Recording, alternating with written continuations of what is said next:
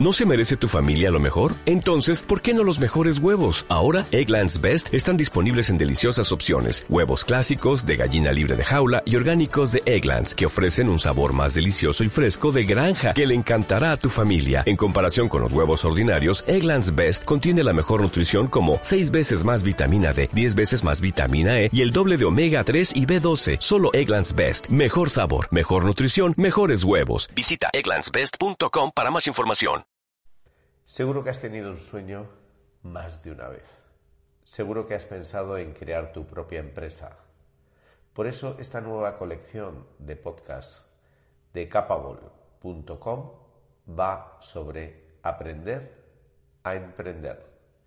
Los mejores emprendedores van a compartir sus trucos con nosotros para que aprendamos dónde no fallar cómo identificar las oportunidades, definir cuál es el prototipo de tu cliente, las técnicas de marketing más efectivas y muchos otros trucos que van a hacer que te animes a cumplir tu sueño. Sergi Rosell es un profesional de la comunicación y apasionado del motor. Tras varios años colaborando en diferentes medios en la sección de deporte y especialmente sobre Fórmula 1, decide fundar su propio canal, la Q4, democratizando y acercando las noticias más destacadas sobre este deporte. Con más de 12.000 seguidores en YouTube, Sergi nos cuenta hoy su experiencia emprendiendo en esta plataforma. Hola Sergi, ¿qué tal estás? ¿Qué tal, Mica? Muy bien. Muchísimas gracias por formar parte de, nuestro programa en el día de hoy. No, a vosotros por la invitación, ¿cómo no? Bueno, para empezar, me gustaría que nos contaras quién es Sergi Rosell y cómo ha sido tu trayectoria desde que acabaste la carrera de periodismo.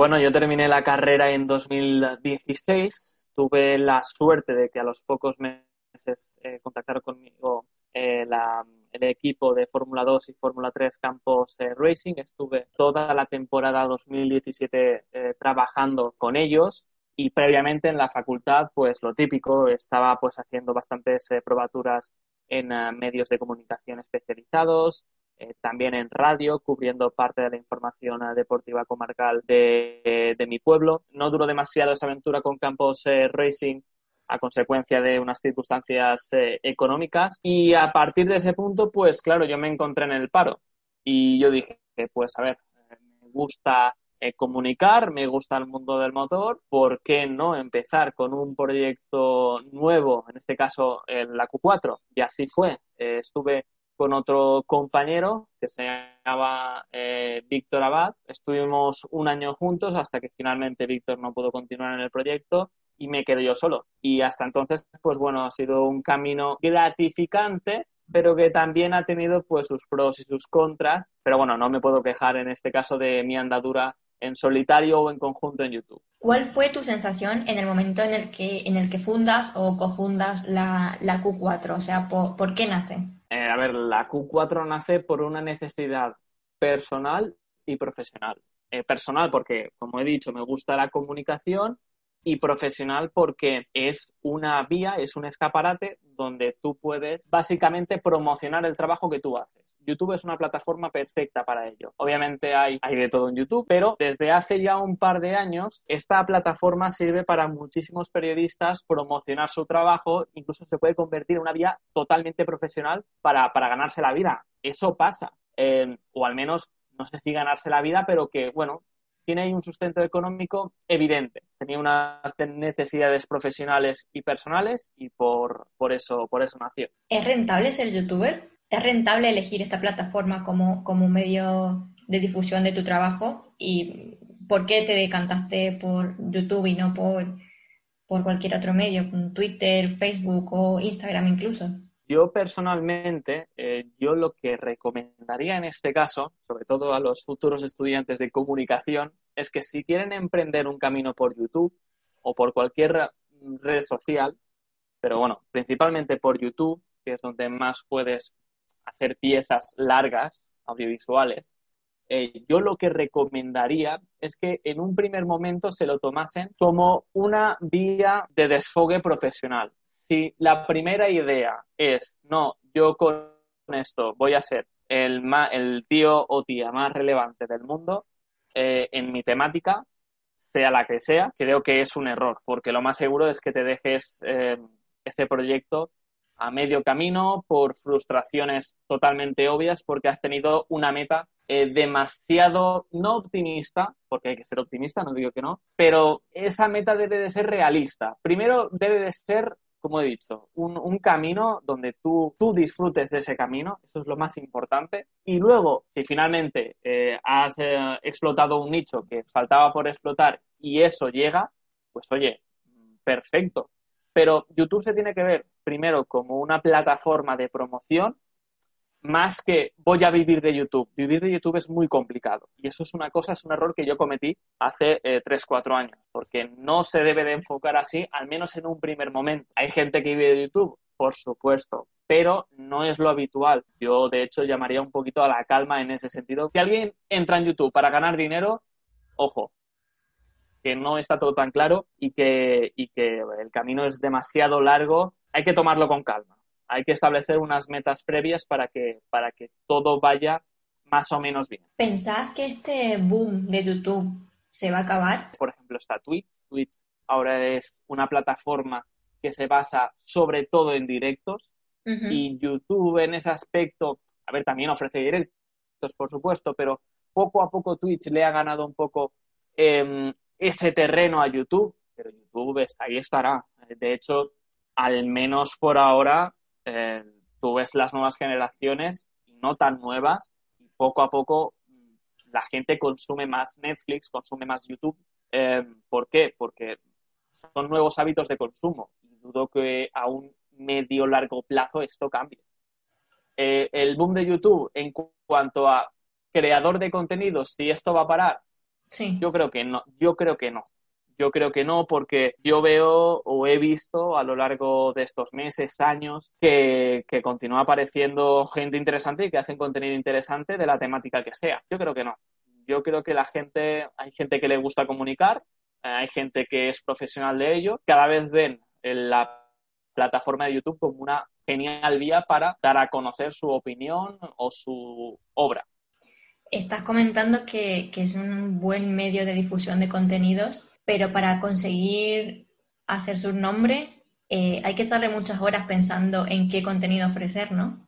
Claro, a ver, es que aquí hay una cosa que es bastante esencial y antes lo he dicho. Vamos a poner un ejemplo, ¿vale? En este caso, eh, yo soy el fundador, Víctor Abad fue el cofundador de, de, la Q4. En mi caso, pues era la temática Fórmula 1. A lo mejor en 2018 no había tantos canales de Fórmula 1, ahora hay más, pero en aquel momento, ¿por qué optamos por ese camino? Porque era un nicho que faltaba por explotar por todos los lados. Si nos centramos, por ejemplo, en el fútbol, eh, que es un deporte rey, que es eh, mucho más universal, por decirlo de alguna forma, es muchísimo más complicado empezar de cero en YouTube porque hay más canales de fútbol en YouTube y es mucho más complicado diferenciarse. El diferenciarse es la clave. Si yo estoy eh, comunicando lo mismo que un usuario que tiene 130.000 suscriptores, yo no voy a hacer nada.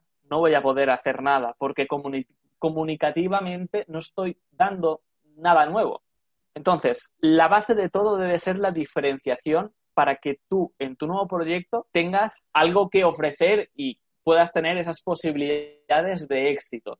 Otra de las cuestiones que hay que resaltar para mí, sin duda, es a quién te vas a dirigir. Porque, claro, no es lo mismo una audiencia de fútbol que una audiencia que de un deporte minoritario, sea cual sea. Obviamente no es lo mismo y ya puedes hacer a lo mejor un buen contenido sobre, por ejemplo, natación, a mí me encanta la natación y que yo lo practico, pero no es lo mismo ofrecer un contenido de un deporte minoritario que un deporte mayoritario. Eso también lo tienes que tener en cuenta, porque a lo mejor en ese deporte minoritario, después de muchísimo trabajo, llegas, yo qué sé, a los 6.000 suscriptores dices, joder, es que estoy haciendo un buen trabajo, ¿por qué no vienen más? Y, hombre, es que a lo mejor no hay tanta gente que le interese ese deporte en este idioma ahora mismo en tu país o en tu zona lingüística. Por tanto, hay que valorar muchísimas cosas antes de crear un canal de YouTube, al menos si quieres, entre comillas, ganarte la vida en YouTube, como ya hemos dicho anteriormente. En base a esto, ¿qué tres consejos le darías a alguien que quiera emprender, sea cual sea el negocio? Yo eh, no sé si tres, no sé si eh, a lo mejor te doy más o a lo mejor te doy menos eh, consejos, pero yo lo que veo esencial es qué le vas a ofrecer tú al, al nuevo consumidor o al consumidor que no ofrecen los demás. Yo creo que eso es lo esencial. Si eso no lo sabes definir bien, es complicado. Y también, obviamente, si ese nicho está muy explotado o poco explotado, también es una opción a valorar, como, como he dicho. Hay que hacer un poco un estudio Sí. de cómo está la situación, de cómo debes de, de enfocar el, el- el tema para poder tener éxito, ya sea económico o mediático, pero te- tener éxito, que vaya bien, ¿no? Que, que esta aventura audiovisual no te aburra. Y, y yo creo que eso es lo esencial que debes de atacar para poder hacer algo, en, en este caso en el mundo audiovisual, en el mundo de creador de contenido. Mm, Desde tu punto de vista, ¿la transformación digital ha afectado a, a la Fórmula 1? Sí, de hecho, mira, concretamente en el caso de la Fórmula 1, eh, hace cinco años, vamos a decir que la comunicación, o sea, no era mala, pero se podría, se, se podría haber explotado muchísimo antes de lo que lo ha hecho.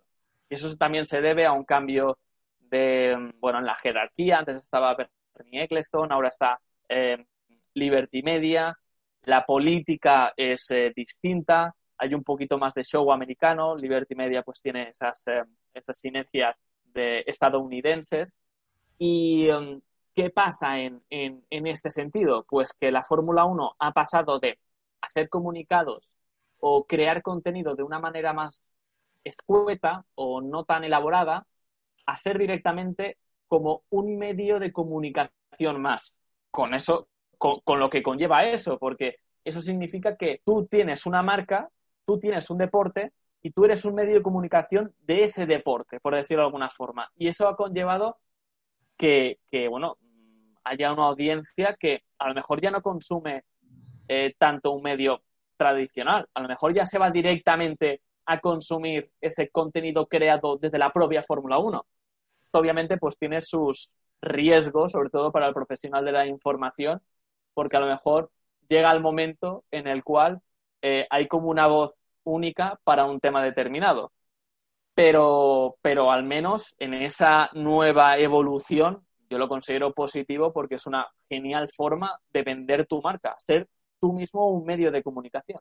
O sea que ahora la Fórmula 1 está mejor porque no está centralizada ni monopolizada a la hora de comunicar, sino que cada equipo, por ejemplo, o incluso cada, cada piloto o cada patrocinador se convierte también en, una, en un ente para comunicar sobre ese deporte. Sí, no, claro, por, por supuesto. Ahora cada equipo o incluso cada eh, piloto eh, tiene sus herramientas para producir su propio contenido y que todo el mundo vea ese contenido. Repito, eso es una buena noticia porque es, bueno, una forma de acercar aún más un deporte al aficionado, pero tiene sus riesgos. Es decir, un eh, medio de comunicación, vamos a llamarlo X, pues tal vez eh, pierda, vamos a decir, importancia, ya que a lo mejor la, la, audiencia se redirige más a un contenido corporativo más que a ese de opinión o analítico o informativo que sí queda un medio tradicional. Por tanto, es una buena noticia en ese sentido de que, oye, cuanto más contenido mejor, pero ojo, que claro, también la crisis que sufren los medios de comunicación también pasa en los medios especializados. Y claro, ahí es, es, un poco complicado jugar con esas dos barajas de cartas. Llegados a este punto, seguro que mm, te toca estar y seguro que estás al día de todas las noticias que, que se suceden tanto en el mundo de, de la Fórmula 1 como en el mundo en general. ¿Cuál es tu forma de aprender? Bueno, leer. Leer, pero saber qué leer. Uh -huh. eh, no, no, vas a leer toda la información porque es que incluso me atrevería a decir que eh, hay mucha de esa información deportiva que hay en medios especializados eh, que son noticias de paja, que no tienen esencia o que es básicamente para, para hacer el clic, para que haya una lluvia de clics y, y, y, ya está. Por tanto, debes dedicar pues un tiempo, como todo en esta vida, si algo te apasiona y tienes que estar eh, informado para tú dar luego esa información o interpretar esa información según creas, debes de hacerlo para crear un buen contenido, saber enfocar ese contenido y luego crearlo según esas informaciones que van llegando, claro.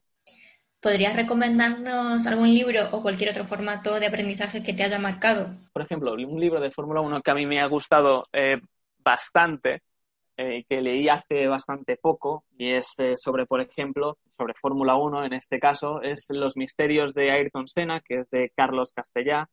Está muy bien el libro porque no solo porque se dedica, o si te gusta el deporte, este libro yo creo que, que le gustará a uno porque obviamente se centra en Fórmula 1, es Ayrton Senna, pero vamos a decir que te hace ver la cara real de una deportista que tiene la categoría de leyenda. Es decir, cuando alguien es alabado las cosas negativas, pues muchas veces pues se escurren en su, en su figura, ¿no? Y existen, existen. Aunque la parte mediática no lo muestra, existen. Y es una buena forma para reflexionar mundo Fórmula 1 y mundo deporte, como eh, algunas veces los medios de comunicación pues emitifican estas figuras y se olvidan de lo malo, que al final somos personas. Todas las personas tenemos un lado bueno y un lado malo. Por último, Sergi, eh, para los que estén interesados en Fórmula 1, cuéntanos dónde podemos encontrarte, en qué canal o redes sociales. En, eh, el, canal uh, de, en el canal de YouTube, perfectamente. También en Twitter, Facebook, Instagram. Perfecto, Sergi. Muchísimas gracias por tu tiempo. Adiós. Adiós. Hasta aquí el podcast de Aprende a Emprender busca en nuestra plataforma o en iBox, iTunes o Spotify otros podcasts de esta colección con otros emprendedores que seguirán sumando conocimientos y experiencias para que tú también te conviertas en un emprendedor.